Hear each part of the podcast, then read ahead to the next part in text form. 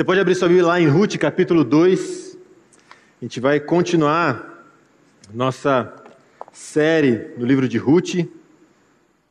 Hoje, no nosso segundo encontro, no segundo capítulo, em que a gente vai falar sobre um tema muito, muito precioso: providência de Deus. Ruth, capítulo 2. Desde que eu e a Amanda a gente começou a namorar, faz cinco anos mais ou menos, a gente comenta sobre a possibilidade de ir para os Estados Unidos para que eu conheça assim, a família dela que mora lá. Né? Ah, a ideia era fazer um tour lá, conhecer as pessoas, etc. Por vários motivos, essa ideia nunca saiu do papel, até que no final de 2021, a gente ficou sabendo que ela estava grávida, e a gente falou: Poxa, seria muito legal ir para lá, para que as irmãs dela que moram lá conheçam o Isaac para que a avó dela também conheça o Isaac, assim por diante. E a gente começou a planejar as coisas, né? A gente começou a planejar as coisas. A gente começou a pensar em alguns lugares para ir, roteiro de viagem, orçamento, preço de passagem, ver a questão da documentação também. As datas de entrevista, tanto por passaporte quanto por visto, elas estavam meio assim, longe, porque tinha ficado muita coisa encavalada da, da pandemia. Mas a gente conseguiu uma data para passaporte em São Paulo, rápido, foi tranquilo, tudo certo. E aí, para o visto, foi um pouco mais difícil, né? A gente não estava conseguindo encontrar uma data que desse tempo para a gente planejar as coisas. Enfim, a Amanda ficou procurando, procurando, procurando, até que a gente achou, no Rio de Janeiro. Programei a viagem para lá, e aí fui fazer a entrevista. Né? Cheguei lá, fiquei no hotel um dia, até a primeira parte, que é basicamente só tirar uma foto lá, ver as digitais, beleza, tudo certo. Aí no outro dia eu fui no consulado. Aí cheguei lá, você pega a fila e tem aquele negócio, né? Você vê as pessoas lá, Umas pessoas saindo super felizes porque o visto foi aprovado, outras saindo desesperadas porque o visto foi reprovado. E na minha cabeça estava assim, cara, vai ser tranquilo, minha esposa é americana, não tem como dar errado, né? Enfim. Chegou minha vez, fui conversar com a mulher. Conversar vai, conversar bem, na verdade foi bem rápido. Uh, eu comentei que a minha esposa era americana. E na hora que eu falei isso, ela fechou a cara, ela falou assim: não, então você está indo para os Estados Unidos para morar lá de forma legal e o serviço vai ser negado. Aí eu fiquei olhando para ela assim, eu falei, quê? Tipo, não, moça, você não está entendendo e tal. Ela foi irredutível, ela simplesmente ignorou. E aí eu falei assim, cara, beleza, não tem muito o que fazer, né? Eles tomam a decisão deles, beleza.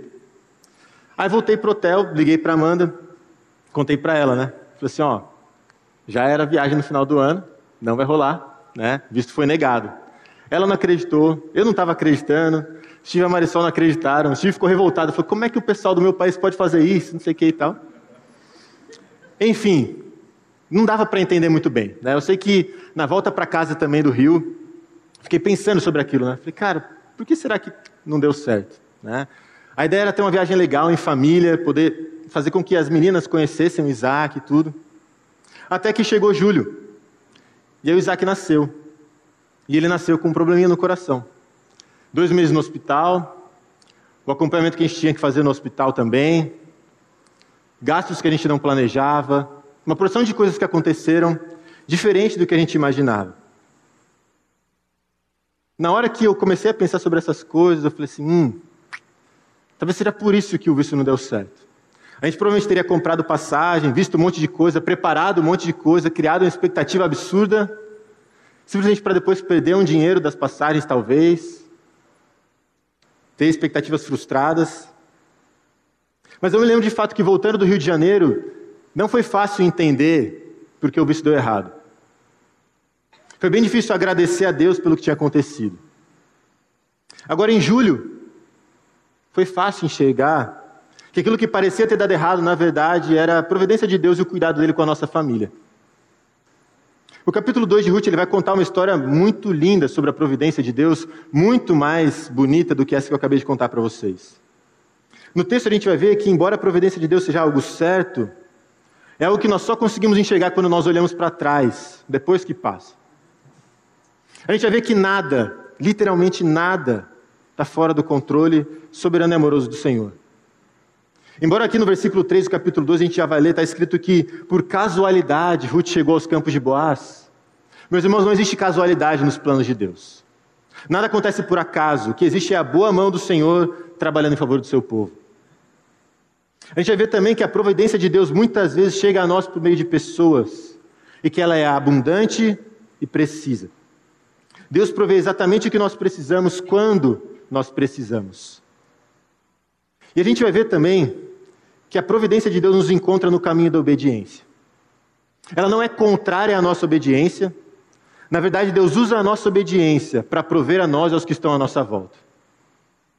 E nesse sentido, o que Ruth 2 vai mostrar para a gente é que confiar na provisão de Deus nos impulsiona a obedecê-lo de maneira fiel e perseverante. Confiar na provisão de Deus nos impulsiona a obedecê-lo de maneira fiel e perseverante. Então vamos lá para o texto, Ruth capítulo 2. Eu vou começar no versículo 22 do capítulo 1, que dá para a gente um pouquinho do contexto daquilo que vai acontecer no capítulo 2. Foi assim que Noemi voltou da terra de Moabe, com Ruth e sua nora Moabita, e chegaram a Belém no começo da colheita da cevada. Esse é o contexto aqui. Noemi tinha um parente de seu marido, dono de muitos bens, da família de Elimelec, o qual se chamava Boaz. Ruth, a Moabita, disse a Noemi: Deixe-me ir ao campo para apanhar espigas atrás daquele que me permitir fazer isso. Noemi respondeu: Vá, minha filha. Ela se foi, chegou ao campo e apanhava espigas atrás dos ceifeiros. Por casualidade, entrou na parte do campo que pertencia a Boaz, que era da família de Elimelec. Eis que Boaz veio de Belém e disse aos ceifeiros: Que o Senhor esteja com vocês. E eles responderam: Que o Senhor o abençoe. Depois Boaz perguntou ao servo encarregado dos ceifeiros: De quem é essa moça? O servo respondeu: Essa é a moça moabita que veio com Noemi da terra de Moabe. Ela me pediu que a deixasse recolher espigas e ajuntá-las entre os feixes após os ceifeiros. Assim ela veio e ficou aqui desde amanhã até agora. Só parou um pouco para descansar no abrigo. Então Boaz disse a Ruth: Escute, minha filha, você não precisa ir colher em outro campo, nem se afastar daqui. Fique aqui com as minhas servas. Fique atenta ao campo onde forem colher e vá atrás delas. Eu dei ordem aos servos para que não toquem em você. Quando você ficar com sede, vá até as vasilhas e beba da água que os servos tiraram.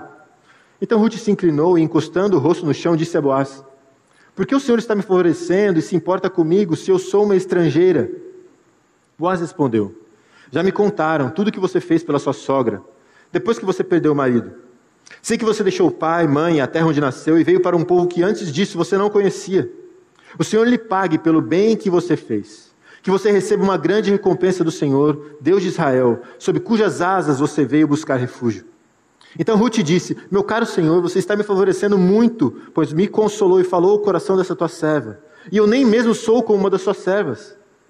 Na hora de comer, Boaz disse a Ruth: Venha para cá e coma do pão. Molhe o seu, o seu bocado no vinho. Ela se sentou ao lado dos ceifeiros e Boaz lhe deu grãos tostados de cereais. Ela comeu até ficar satisfeita e ainda sobrou. Ah, perdi aqui. Ela comeu até ficar satisfeita e ainda sobrou. Quando ela se levantou para ir apanhar espigas, Boaz deu esta ordem aos seus servos: Deixem que ela apanhe espigas até no meio dos feixes, não sejam rudes com ela. Tirem também algumas espigas dos feixes e deixem cair para que elas apanhem e não a repreendam. E assim Ruth esteve apanhando espigas naquele campo até de tarde. Depois debulhou o que havia apanhado e foi quase 20 litros de cevada. Ela pegou o cereal e voltou para a cidade. Minha sogra viu o quanto de cereal ela havia conseguido apanhar. Ruth também deu para a sogra a comida que lhe havia sobrado, depois que ela comeu até ficar satisfeita. Então Noemi perguntou: Onde você foi colher, onde você foi colher hoje? Onde trabalhou? Bendito seja aquele que acolheu você com tanta generosidade. E Ruth contou à sua sogra onde havia trabalhado e acrescentou: o nome do homem com quem trabalhei hoje é Boaz. Então Noemi disse à sua nora: Que ele seja abençoado pelo Senhor Deus, que não deixou de ser bondoso nem para com os vivos nem para com os mortos. E Noemi acrescentou: Esse homem é nosso parente chegado e um dos nossos resgatadores. Então Ruth, a Moabita, disse: Ele também me disse que eu posso continuar com os servos dele até que eles terminem de fazer a colheita. Noemi respondeu: É melhor mesmo que você vá com as servas dele, minha filha. No outro campo poderiam maltratar você. Assim Ruth ficou na companhia das servas de Boaz para apanhar espigas, até que a colheita da cevada do trigo se acabou. E continuou morando com a sua sogra. Senhor Deus, nós chegamos diante do Senhor agora com os corações abertos para ouvir a tua palavra, Pai. Nós pedimos que o Senhor fale conosco, nós pedimos que o Senhor nos dê ouvidos atentos, corações dispostos a receber a tua palavra e a obedecer a tua palavra, Pai. Que nós possamos aprender um pouco mais sobre quem o Senhor é através desse texto E que conhecendo mais o Senhor, nós sejamos capazes de obedecê-lo, como o Senhor espera de nós. Pai, fala conosco. Por favor. Essa é a nossa oração. Nós oramos assim, no nome de Jesus. Amém. O capítulo 2, então, ele começa no contexto do final do capítulo 1. Capítulo 1, versículo 22, o início da colheita da cevada. Depois da escassez, as coisas começam a mudar. Deus mandou comida para o povo e a colheita vai começar. Agora, não é só isso que Deus está provendo. Você lembra o que, que faltava para Ruth e para Noemi no capítulo 1? Faltava comida e faltava família. Elas não tinham essas duas coisas. O capítulo 1 termina com Deus provendo comida, e o início do capítulo 2 nos dá a segunda parte da provisão de Deus. Meio que aleatoriamente, do nada, meio que parece até fora do contexto, eles estão falando de colheita e etc. Versículo 1 do capítulo 2: Noemi tinha um parente de seu marido, dono de muitos bens, da família de Elimeleque, o qual se chamava Boaz. Simplesmente fala quem ele era, de qual família ele era, e não fala mais nada por enquanto. Mas isso diz muito para nós. Deus ele estava provendo exatamente o que elas precisavam e é isso que ele faz conosco. Deus ele provê exatamente o que nós precisamos. Deus ele sabe o que nós precisamos e ele provê exatamente o que nós precisamos. E isso é maravilhoso, meus irmãos. Mas tem um detalhe importante aqui. Deus provê o que ele sabe que nós precisamos, não o que nós queremos. A gente falou um pouquinho sobre isso na semana passada, sobre cobrar de Deus coisas que Ele não prometeu para nós, sobre transformar desejos em demandas. Nós achamos que nós precisamos de coisas, mas a realidade é que se nós não temos algo, é porque Deus entendeu que nós ainda não precisamos daquele algo. Porque, meus irmãos, Ele controla todas as coisas. Ele tem capacidade de nos dar qualquer coisa. Então, se nós não temos algo, é porque Ele entende que nós não precisamos daquilo. Se ele achasse que nós precisávamos, ele nos daria.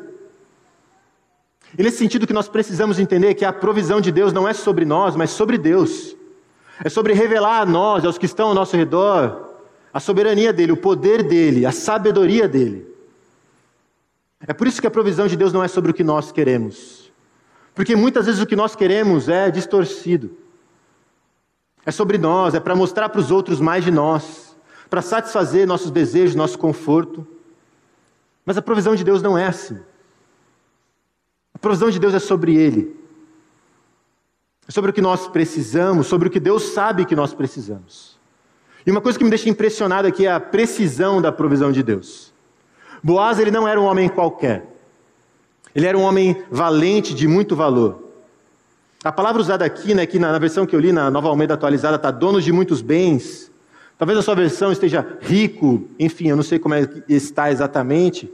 A palavra usada aqui tem mais a ver com caráter do que com posses, embora Boaz também tivesse posses.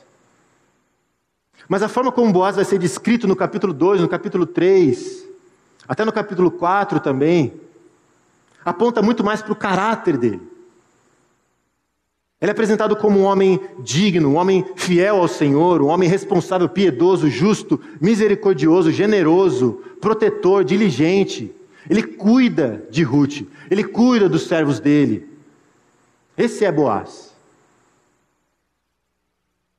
Quando a gente fica apaixonado, a gente faz umas coisas meio diferentes assim, né? Eu lembro que quando eu estava namorando com a Amanda, eu sentei um dia para assistir Orgulho e Preconceito com ela.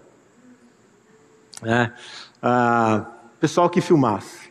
Nossa, é muito, muito, enfim, muito legal, né? Cara, foi uma luta do começo ao final para eu não dormir. E as moças que me desculpem aqui, né? Não é bem o estilo de filme que eu gosto. Eu gosto de sangue, de tiro, essas coisas. E não tem isso no filme. Né?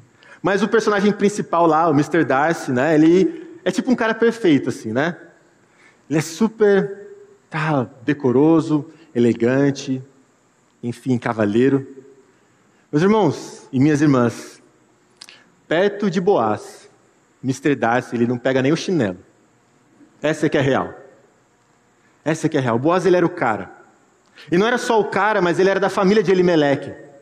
Ele poderia, de fato, redimir Ruth e Noemi. Ele era alguém que poderia, de fato, ajudá-las. A gente não sabe ao certo se quando Elimeleque saiu de Belém, ele vendeu a terra, se ele deixou com alguém para cuidar. A gente sabe que quando Noemi volta, ela não tem nada. E de acordo com a lei mosaica, a terra nunca devia mudar de família. Existiam leis que justamente falavam sobre isso para evitar que isso acontecesse, para que os, as pessoas elas pudessem de fato ter mantimento, conseguir sobreviver.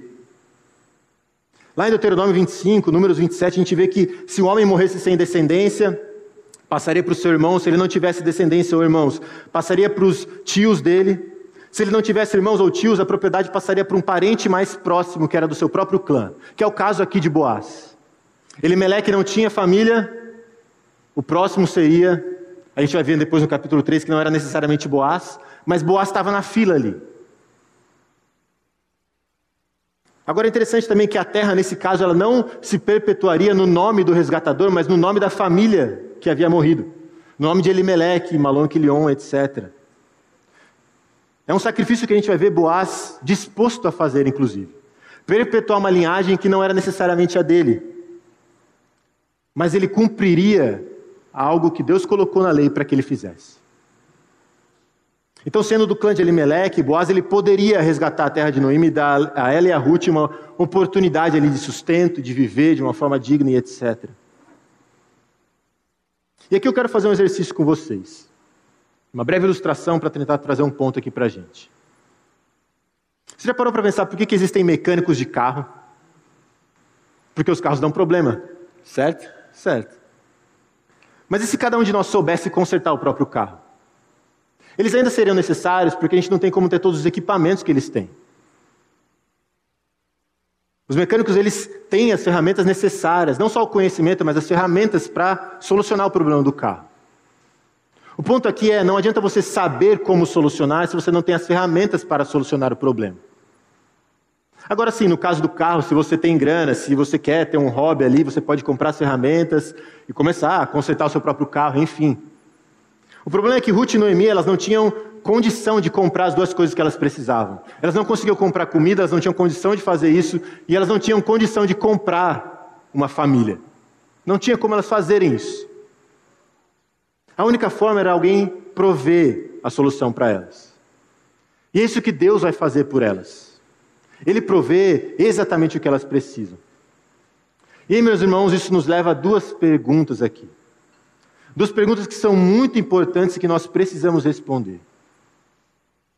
Você sabe o que você realmente precisa, e você sabe quem pode prover essa solução. Essa primeira pergunta ela parece simples, mas ela não é. Assim como a gente viu em Noemi no capítulo 1, a nossa tendência é responder com base nas nossas circunstâncias. Mas a resposta para essa pergunta não está nas circunstâncias. Qual é de fato o meu e o seu grande problema? Qual é de fato o nosso problema? E pessoal, essa pergunta é importante porque se nós respondermos errados, nós vamos correr atrás das coisas erradas. Se você responder errado aquilo que você realmente precisa, você vai buscar numa porção de lugares coisas que você acha que você precisa, mas que não são de fato a solução para o seu problema. Então, qual é de fato o nosso grande problema? A palavra de Deus nos mostra que o nosso problema é simples, mas ele é profundo. E ele se chama pecado. O nosso problema, meus irmãos, é o pecado. Esse é o nosso grande problema. E se o nosso problema é o pecado, o que nós mais precisamos? Perdão, reconciliação. Nós precisamos de alguém que pague um preço que nós não somos capazes de pagar. Então nós sabemos qual é o nosso problema, nós sabemos do que, que nós precisamos. E aí entra a segunda pergunta: quem que pode nos dar isso? É Deus quem pode nos dar.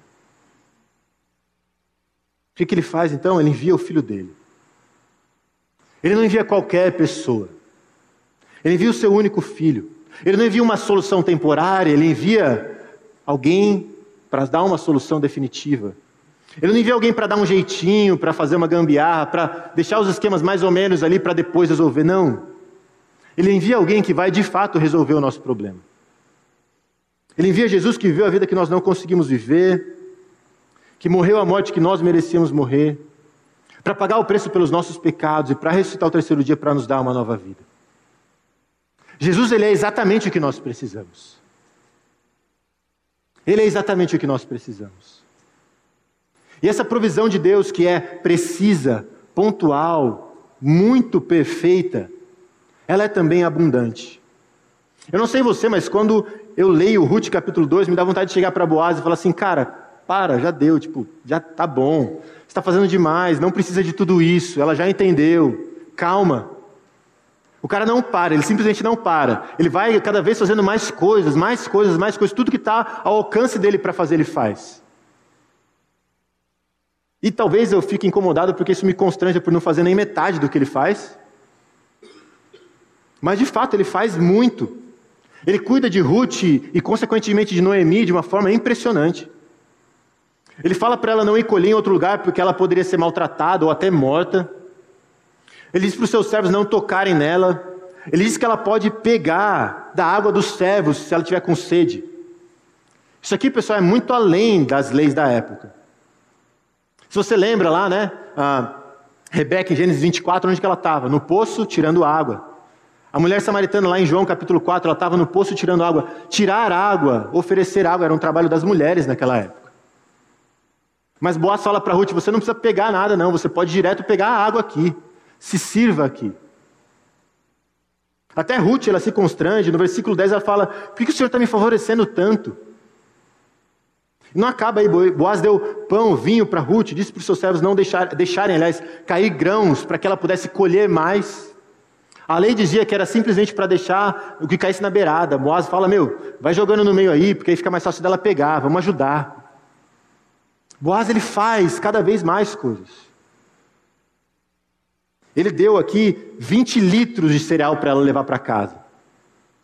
Depois que ela já tinha comido e ficado satisfeita. Noemi fica surpresa: Meu, de onde que veio tanta comida? Você nunca teria sido capaz de colher tudo isso em um dia. Ele vai muito além. Ele vai muito além. Meus irmãos, quando Deus provê para nós, Ele não provê de forma mais ou menos. Ele provê nos dando o melhor dele.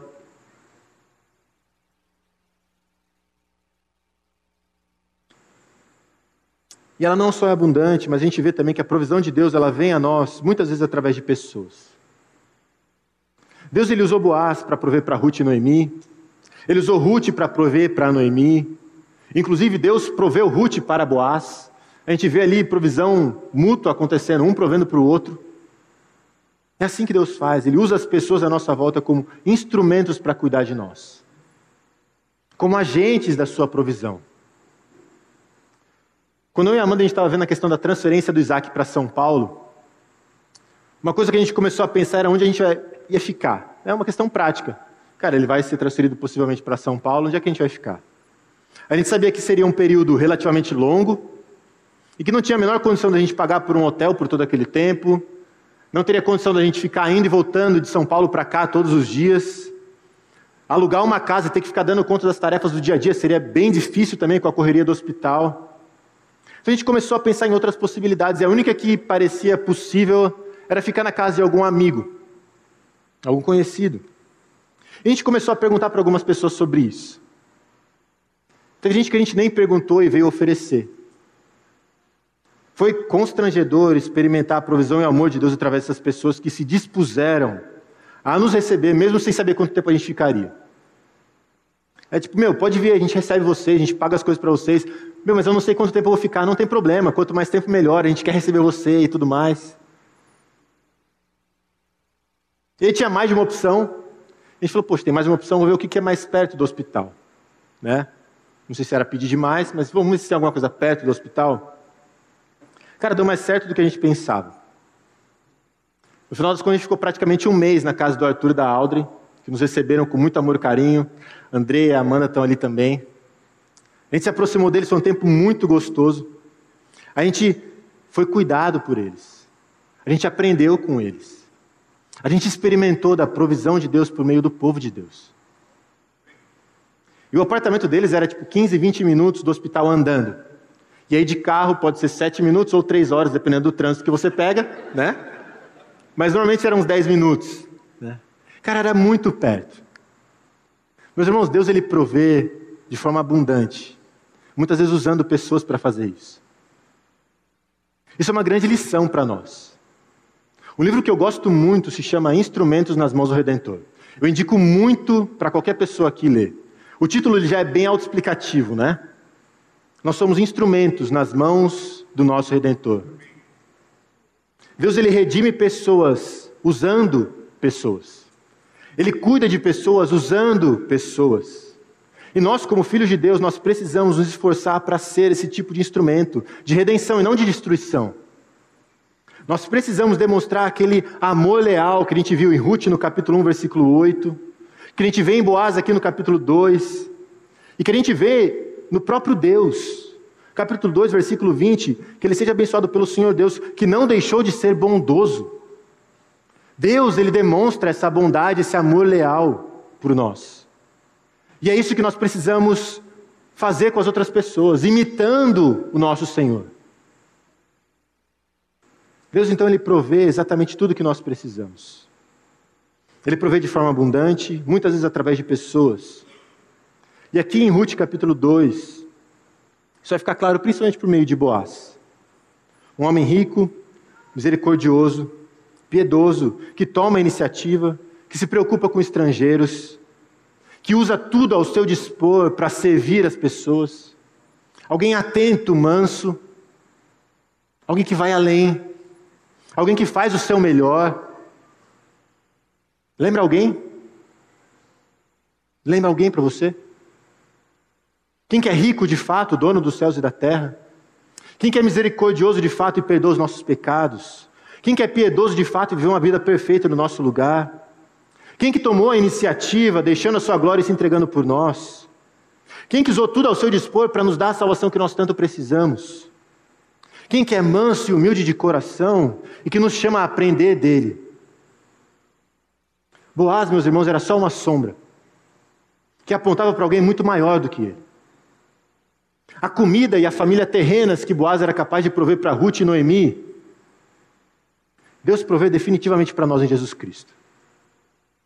Nós estamos famintos e sedentos, Jesus é o pão da vida e a água viva.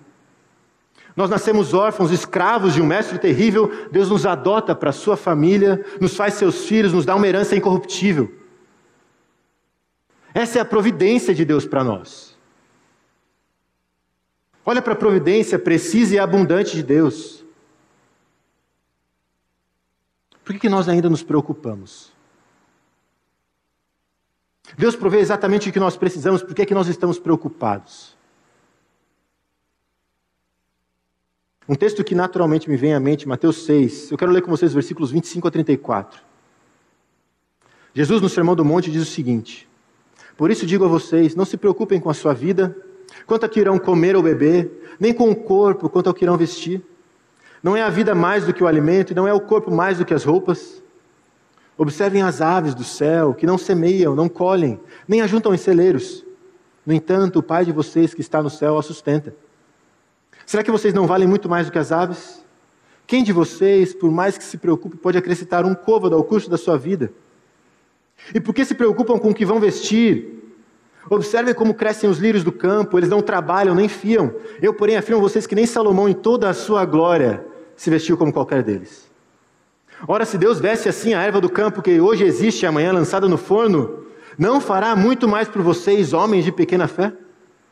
Portanto, não se preocupem dizendo que comeremos, que beberemos ou com que nos vestiremos, porque os gentios é que procuram todas essas coisas. O Pai de vocês, que está no céu, sabe que vocês precisam de todas elas. Mas busquem em primeiro lugar o reino de Deus e a sua justiça, e todas essas coisas serão acrescentadas. Portanto, não se preocupem com o dia de amanhã, pois o amanhã trará os seus cuidados. Basta o dia o seu próprio mal.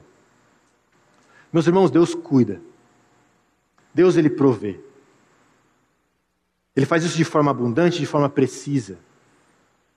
Ele provê com o melhor dele. Agora, um outro aspecto que é interessante, que a gente vê em Ruth capítulo 2 e também em Mateus capítulo 6, principalmente no versículo 33, é que essa provisão que é perfeita, ela nos encontra no caminho da obediência. Deus provê enquanto nós obedecemos. Ruth conheceu Boaz porque ela foi ao campo. E ela chamou a atenção de Boaz por causa das atitudes dela.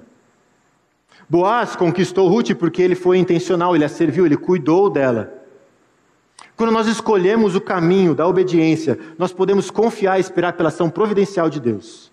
Porque a providência de Deus nos encontra no caminho da obediência. É fato que existem exceções aqui, mas exceções elas são o quê? Exceções. Exceções não são regras. O livro de Provérbios é uma amostra de que, de forma geral, pela regra, viver em obediência traz bons frutos. Agora a gente teima muitas vezes em viver pelas exceções. Nós queremos ser diferentes. Nós, seremos, nós queremos ser o ponto fora da curva. Uma coisa que eu tenho muita vontade de fazer é pular de paraquedas. Eu ainda não tive a oportunidade, mas um dia eu quero muito fazer isso. Como eu nunca fui, eu não sei exatamente como que é. Mas eu sei que para pular de paraquedas você vai num lugar específico, né, com pessoas capacitadas, pessoas treinadas, equipamentos revisados. Você faz um pequeno treinamento. Você sobe no avião, ele vai até uma altura, altura pré-estabelecida. Você nunca salta sozinho de primeira, tem um instrutor que vai com você. Agora imagina que eu chego para você e falo assim, meu, eu quero saltar muito de paraquedas, mas esse negócio todo de instrutor, de paraquedas, equipamento, cara, você não está com nada. Pessoal que faz desse jeito aí não confia que Deus cuida. Vou fazer o seguinte, vou subir numa pedra muito alta, e eu vou simplesmente me jogar, sem paraquedas, sem nada. E eu tenho certeza, eu vou orar antes de pular. Deus ele vai me sustentar na mão dele. E ele vai me levar voando pelo caminho. E ele vai me fazer pousar seguro no chão. Não vai. O que você pensaria dessa pessoa? Para usar uma palavra bem tranquila aqui, pessoal, seria alguém extremamente irresponsável. Agora, sabe o que é interessante? Muitas vezes nós vivemos vidas completamente estranhas à vontade de Deus, desobedecendo a palavra de Deus, e ainda assim nós esperamos que Ele cumpra os nossos desejos que, adivinha, são contrários à vontade dEle, porque nós não conhecemos a vontade dEle. A gente precisa entender que a nossa confiança na provisão de Deus é vista quando nós colocamos a mão na massa, quando nós obedecemos a Ele. A nossa confiança no agir de Deus é evidenciada em uma vida de obediência. Quanto mais eu confio no Senhor, mais eu obedeço ao Senhor. O Isaac ele tem que tomar remédio todos os dias. Sete da manhã, dez da manhã, sete da noite, dez da noite. Ele toma lá os remédios dele.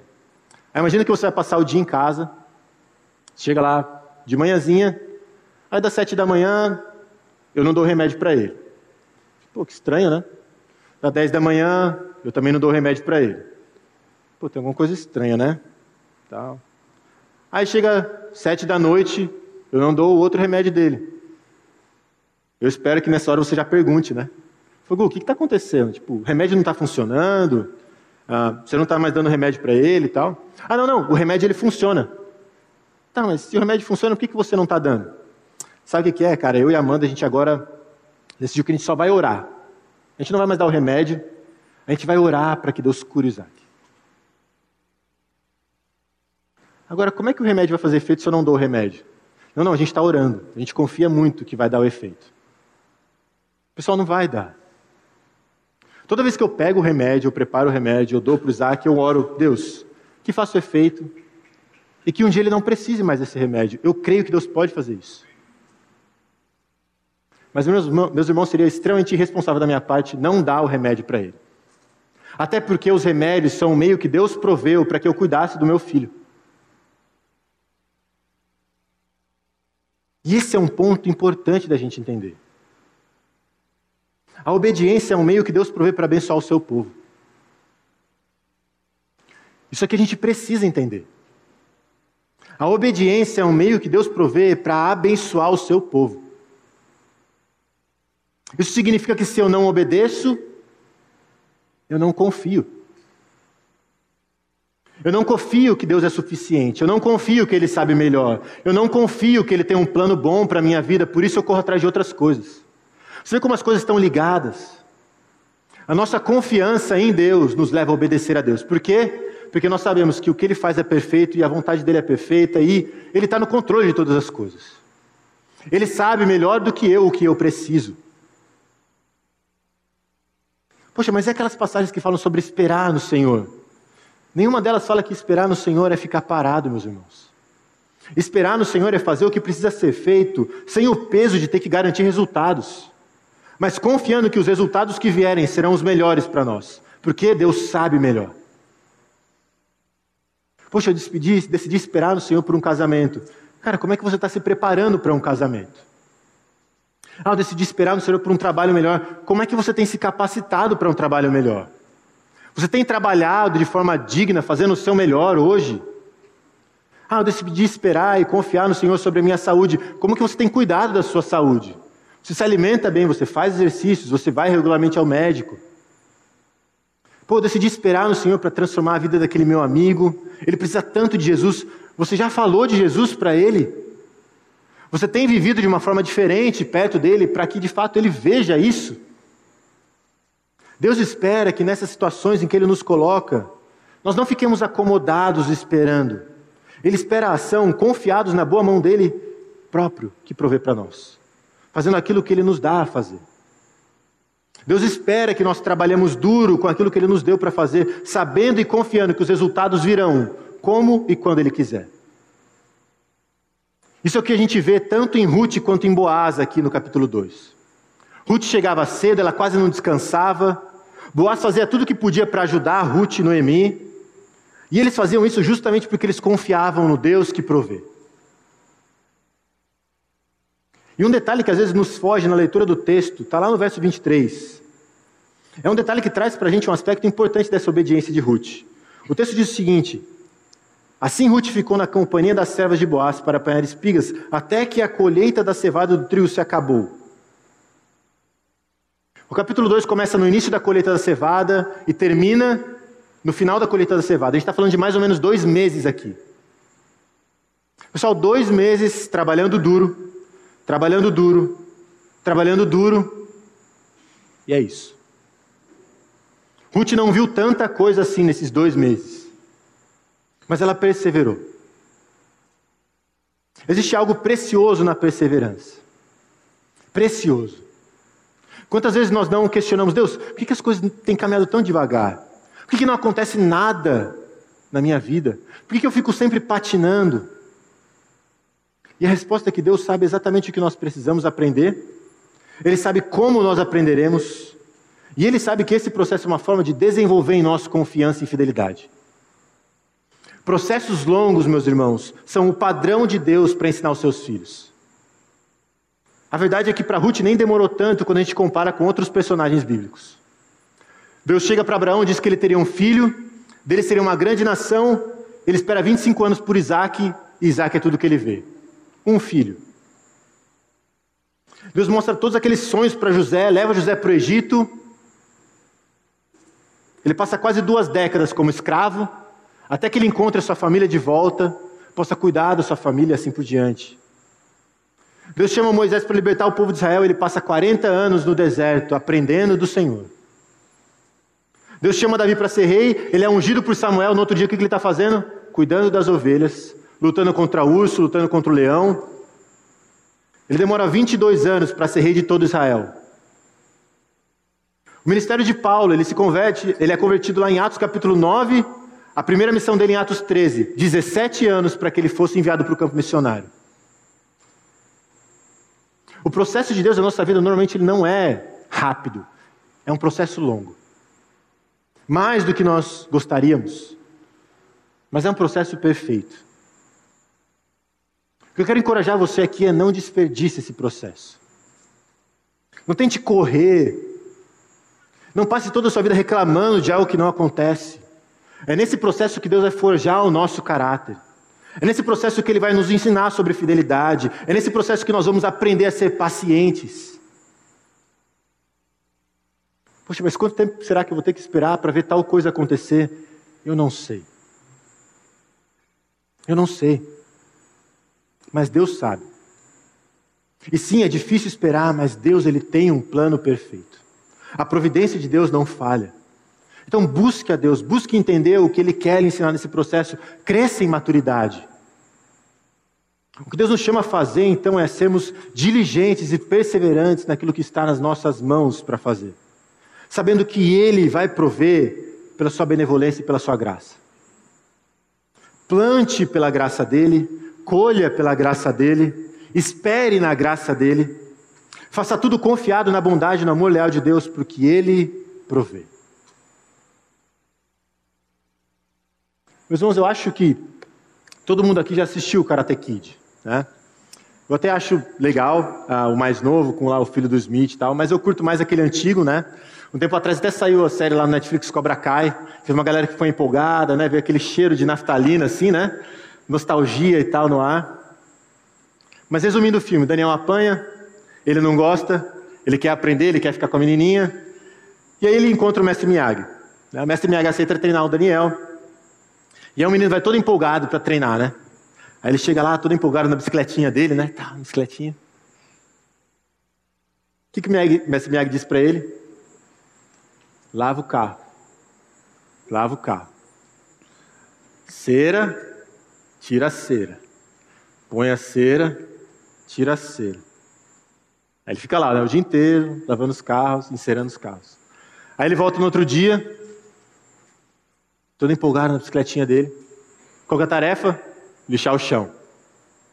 Ele pega lá a lixinha de madeira, lixando, lixando. Não pode ser de qualquer jeito. Não pode, tem que ser assim, né? Mestre Miyagi lá. Aí ele volta no terceiro dia. Agora a tarefa é pintar a cerca. Não pode ser de qualquer jeito. Tem que ser pincel. Tudo no pulso, né? O mestre Miyagi fala para ele. O mestre Miyagi fala, tudo no pulso, tudo no pulso. Aí ele chega no meio do dia, assim, todo animado. O mestre Miyagi, ah, os dois lados, lado de dentro e lado de fora. Aí ele vai lá com as duas mãos, pintando assim. Aí no quarto dia ele chega de manhã, mestre Miyagi não está lá, deixa um recadinho para ele. Pintar a casa, não mais de cima para baixo, agora para os lados. Cara, ele fica revoltado, dá uma bicuda na tinta, pinta mesmo assim. Daqui a pouco à noite chega o mestre Miyagi lá com a varinha dele, foi pescar. Cara, aí o Daniel fica revoltado, né? Eu acho que eu ficaria também. Pô, tô aqui pintando sua casa, fazendo um monte de coisa, você está pescando. Você falou que ia me ensinar sobre karatê e tudo mais e tal. E eu acho muito engraçado, porque eu não acho que aconteceria daquele jeito, né? Mas enfim, mestre Miyagi chama ele, insera. Aí ele, aí o mestre, ele faz o um movimento e defende os golpes, né? Eu acho muito engraçado aquilo. Mas enfim, resumindo a história. Só tudo aquilo que ele tinha feito, que ele achou que não valia de nada, que não tinha sentido nenhum. No final das contas, era sim a lição que ele precisava para aprender o que ele tanto precisava aprender. Meus irmãos, embora a gente viva a nossa vida para frente, a gente só consegue entender algumas coisas olhando para trás. A providência de Deus é algo certo, mas nós só conseguimos enxergá-la depois que ela passa. Acontecem coisas que nós não entendemos, Deus nos pede coisas que nós não compreendemos muitas vezes, mas persevere. A providência de Deus ela é certa. E meu irmão, minha irmã, eu não faço ideia do que tem acontecido, eu não faço ideia do que aconteceu no passado. Histórias complicadas, perdas, talvez abusos, traições. Mas a palavra de Deus nos mostra que, de alguma forma, tudo o que acontece aponta para nós a provisão bondosa e amorosa do nosso Deus. Ele sabe, ele vê, Talvez aquilo que ninguém mais tenha visto, só você, Ele vê. E Ele cuida e Ele provê. Então persevere. Confie no Senhor. Nesse sentido, Ruth 2 é meio que uma ilustração para a gente de Romanos 8, 28 e 29. Sabemos que todas as coisas cooperam para o bem daqueles que amam a Deus, daqueles que são chamados segundo o seu propósito. Meus irmãos, todas as coisas cooperam para o bem. Mas tem o versículo 29. O bem é nos fazer conformes à imagem do seu filho. A providência de Deus ela tem como objetivo forjar em nós o caráter de Cristo. E é por isso que muitas vezes ela vai ser dolorosa. Mas ela vai ser precisa. Nos dando aquilo que nós realmente precisamos. Porque como nós falamos semana passada, o que nós realmente precisamos não são circunstâncias diferentes mas um relacionamento cada vez mais profundo com o Senhor. Ele é tudo o que nós precisamos.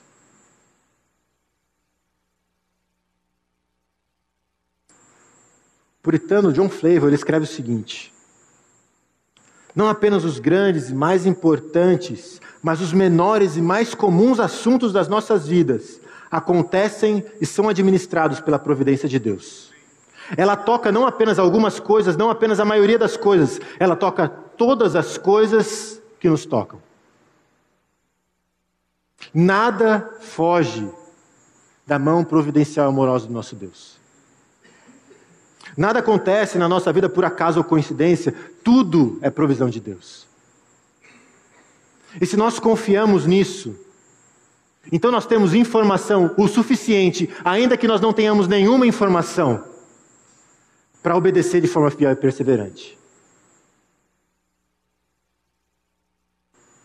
Meus irmãos, nós não precisamos, na maioria das vezes, de mais informação. Nós precisamos é confiar nas informações que nós já temos. Porque confiar na provisão de Deus nos impulsiona a obedecê-lo de maneira fiel e perseverante.